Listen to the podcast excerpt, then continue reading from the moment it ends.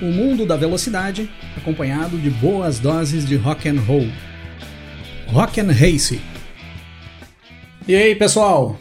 Tudo bem com vocês? Charles Leclerc e Carlos Sainz vão entrar nas pistas agora na temporada de 2022 para iniciar o segundo ano de uma parceria que começou no ano passado, em 2021, como colegas de equipe dentro da equipe Ferrari, simplesmente a equipe mais tradicional e mais vencedora da história da Fórmula 1. E após uma temporada muito equilibrada entre os dois pilotos em 2021, o que nós podemos esperar desses dois caras agora para 2022? No segundo ano dessa parceria dentro da mesma equipe. Hoje nós vamos dar uma passada na história para levantar alguns casos de duplas de pilotos que eram pilotos promissores que nós tivemos no passar dos anos dentro da Fórmula 1 e vermos como foi a sequência de trabalho dessas duplas do segundo ano da parceria em diante, para fazermos um comparativo com o atual momento da dupla Sainz e Leclerc e tentarmos entender um pouco o que, que vai acontecer com essa dupla em 2022, que é uma das duplas de pilotos que mais gera expectativa agora pro início da temporada.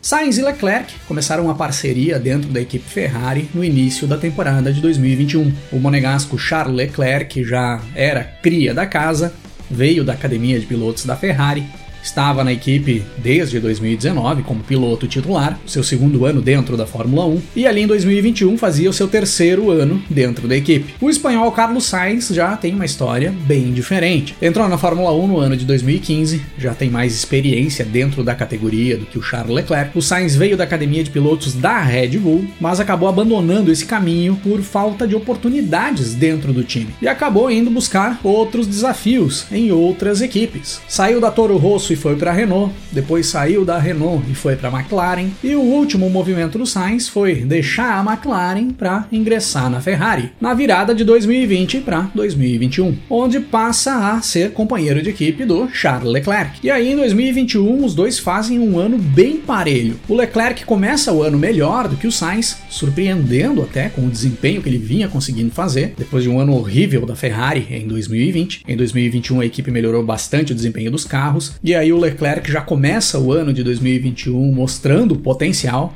mostrando que a Ferrari tinha melhorado bastante, e pelas primeiras impressões da temporada 2021, nós imaginávamos que o Leclerc assumiria o protagonismo dentro da Ferrari. Fez pole positions em Mônaco e no Azerbaijão, fez boas performances, quase venceu uma prova na corrida em Silverstone, no Grande Prêmio da Grã-Bretanha, onde liderou a corrida até a penúltima volta. Por muito pouco, Leclerc não venceu ali. Liderou a corrida na Turquia. Definitivamente, o Leclerc teve momentos muito bons no decorrer da temporada de 2021. Em compensação, o Sainz começou o ano mais discreto, o que era de se esperar. Ele era novo na equipe, ele precisava se acostumar com o carro, precisava entrar no clima ali dentro da Ferrari, se ambientar. É normal que os pilotos que fazem trocas de equipes tenham essa fase de adaptação até conseguir pegar o jeito do carro, entrar no esquema da equipe, entender como é que funciona e aí sim mostrar o seu potencial. E o Sainz fez isso muito bem. Ele foi se adaptando sem muitos problemas, foi evoluindo no decorrer do ano com o passar das provas. E se ele não conseguia andar tão rápido quanto o Leclerc andava no decorrer de 2021,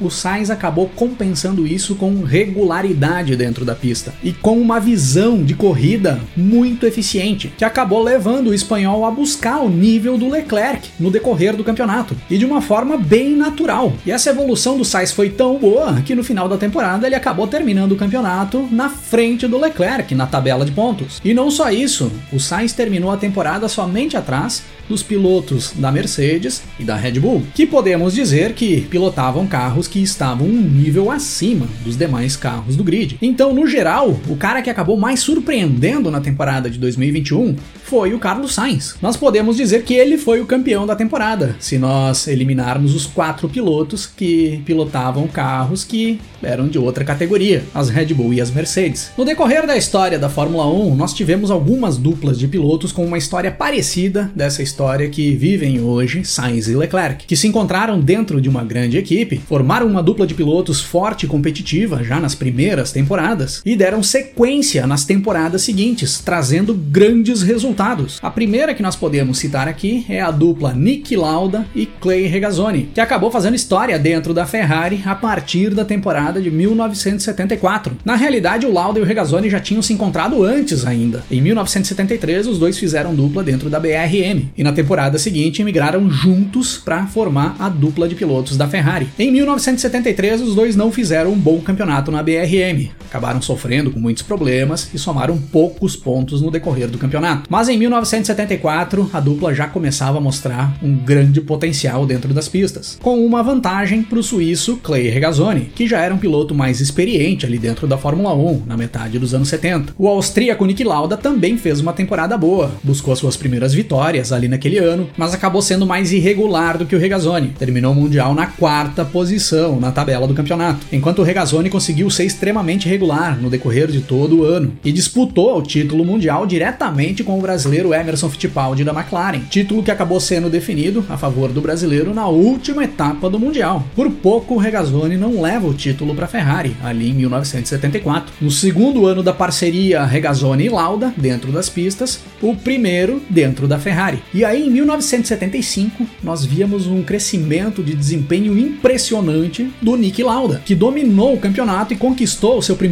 título mundial na categoria com uma grande ajuda do Clay Regazzoni, que acabou fazendo um papel de segundo piloto na segunda metade do campeonato, já quando o Lauda ia disparando na liderança da tabela. Era ali a primeira conquista da dupla Lauda e Regazzoni, que seguiria junta dentro da Ferrari ainda até o final da temporada de 1976, com o Lauda ficando com o vice-campeonato nesse último ano da parceria dos dois dentro das pistas. Lembrando que o Lauda nesse ano sofreu aquele grave acidente que acabou deixando de fora de algumas provas e ele acabou perdendo o título mundial na última prova da temporada. Na segunda metade dos anos 90, mais especificamente no ano de 1996, a McLaren montaria um time com uma dupla de pilotos que era promissora ali naquele momento. Uma dupla de pilotos que cresceria junto com a equipe ali naqueles anos e entraria no caminho dos títulos mundiais. Mika Hakkinen e David Coulthard iniciaram a parceria dentro da equipe inglesa no início de 1996 e passaram trabalho durante duas temporadas, evoluindo e disputando espaço dentro do time. O finlandês Mika Hakkinen foi melhor na temporada de 1996, o primeiro ano da parceria. Ele termina o campeonato na frente do David Coulthard. Em 1997 foi o contrário, o Coulthard foi melhor do que o Hakkinen, buscou melhores resultados e terminou na frente no campeonato mundial. E aí, em 1998, o terceiro ano da parceria de Coulthard e Hakkinen na Fórmula 1, o finlandês e o escocês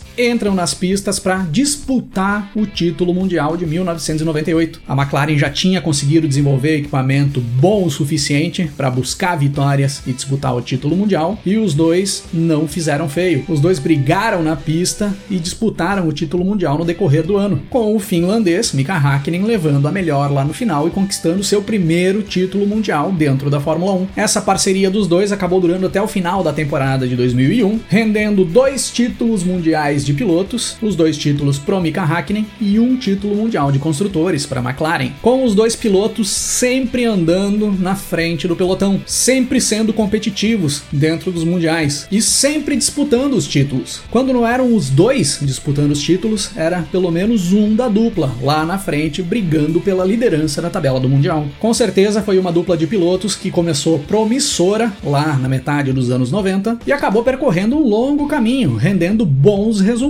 durante esses anos de parceria dentro da Fórmula 1. E outra dupla que se mostrou muito promissora no seu primeiro ano de parceria dentro da Fórmula 1 e os resultados vieram em um curto espaço de tempo foi a dupla formada dentro da equipe Red Bull a partir do ano de 2009 pelo alemão Sebastian Vettel e pelo australiano Mark Webber. O Webber já era um piloto mais experiente que estava nas pistas desde o início dos anos 2000 e muito se esperava do Webber quando ele tivesse a oportunidade de pilotar um um carro competitivo, pois ele tinha apresentado boas performances até então, com carros de meio de pelotão para trás. E em 2009, o Weber, já há um tempo dentro da equipe Red Bull, pegaria enfim um carro que lhe desse condições de brigar por vitórias. E o Vettel ali naquele momento entrava na equipe para disputar sua primeira temporada no time principal. O Vettel era cria da Red Bull, veio da academia de pilotos da equipe, tinha disputado a temporada de 2008 correndo pela Toro Rosso, o time B da Red Bull, e o Vettel foi o cara que acabou dando a primeira vitória ao grupo Red Bull na Fórmula 1. E foi exatamente no ano de 2008, correndo pela Toro Rosso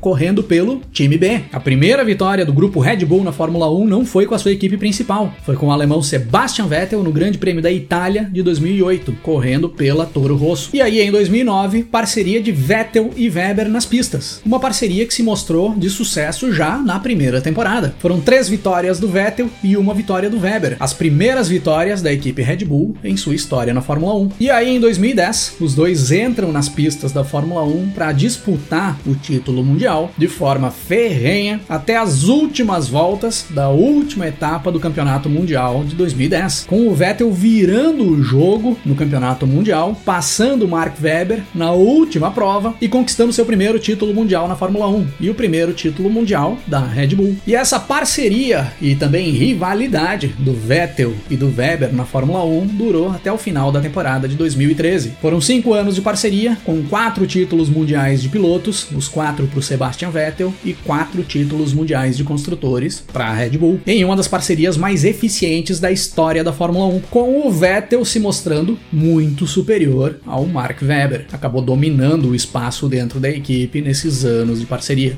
E lógico que essas três duplas que eu citei são duplas que eram formadas por pilotos promissores que conseguiram chegar ao auge dentro da Fórmula 1 enquanto a parceria durou. Mas nós tivemos casos de duplas promissoras que muito se esperava dessa essa dupla quando se juntaram dentro de uma grande equipe, mas que no geral acabaram não entregando muita coisa. Como a dupla formada por Jean Alesi e Gerhard Berger na Ferrari, ali na metade dos anos 90, onde muitos esperavam Berger desenvolvendo o carro e o Alesi buscando vitórias e talvez títulos, e nada disso aconteceu. Ralf Schumacher e Juan Pablo Montoya na Williams no início dos anos 2000 também se esperava muito dessa dupla e acabaram entregando bem menos do que se esperava. E temos também a lendária a dupla da Ferrari lá do início dos anos 80, formada por Gilles Villeneuve e Didier Pironi, que na sua segunda temporada de parceria dentro da escuderia italiana e no meio de uma das maiores rivalidades que já existiu na Fórmula 1 entre dois colegas de equipe, os dois tiveram as carreiras encerradas por tragédias na pista quando se encaminhavam para brigar e muito possivelmente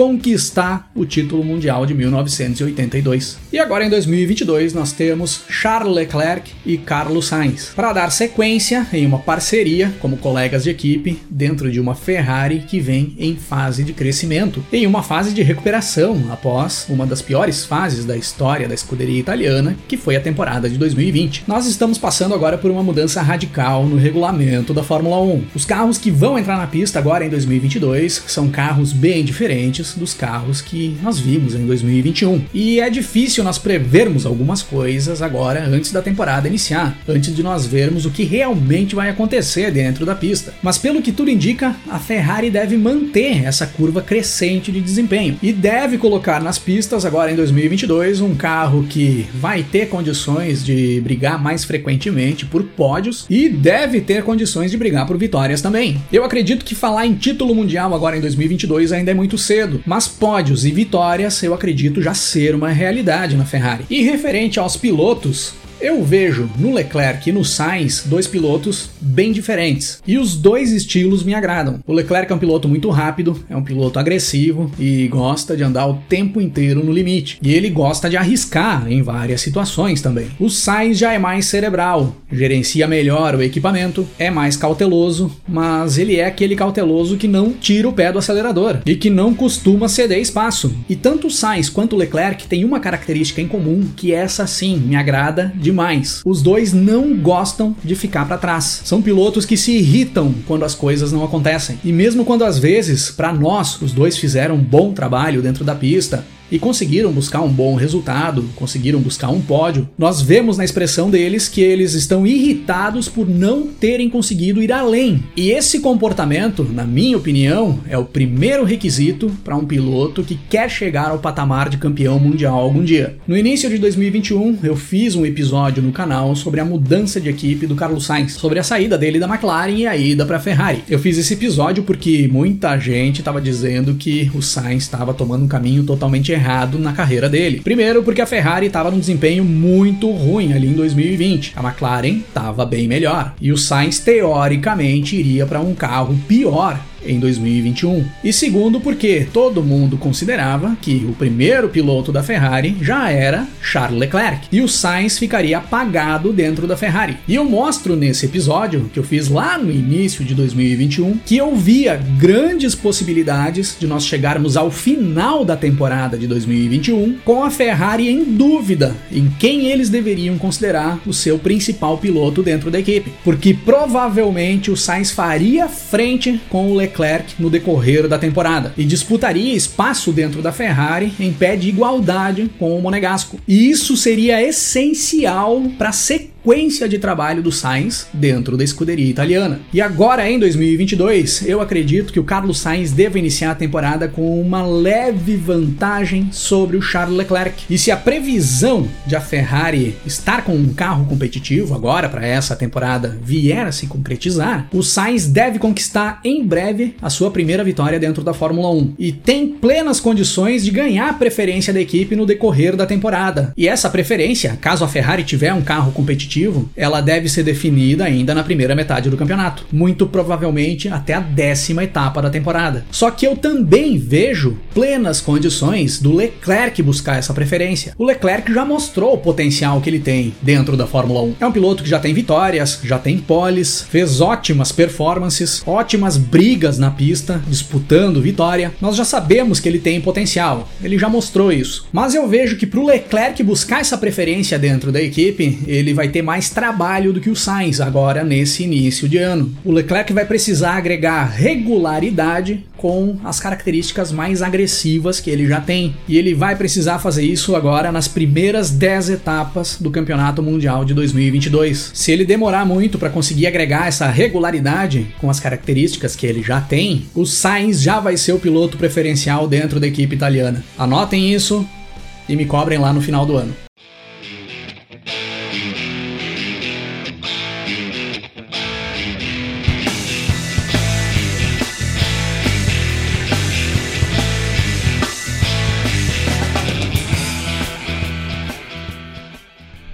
Em 1974, quando Clay Regazzoni e Nick Lauda iniciavam a sua parceria de sucesso dentro da Ferrari, era lançado o álbum Second Helping do Lynyrd Skinner, o álbum que trouxe ao mundo o grande hit da banda Sweet Home Alabama e que também imortalizou aquelas levadas de três guitarras juntas em cima de um palco trazendo uma potência musical que ninguém tinha apresentado até então no mundo da música.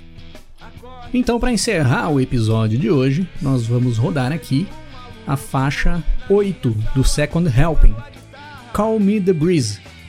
Se ligue aí no som do Liner Skinner.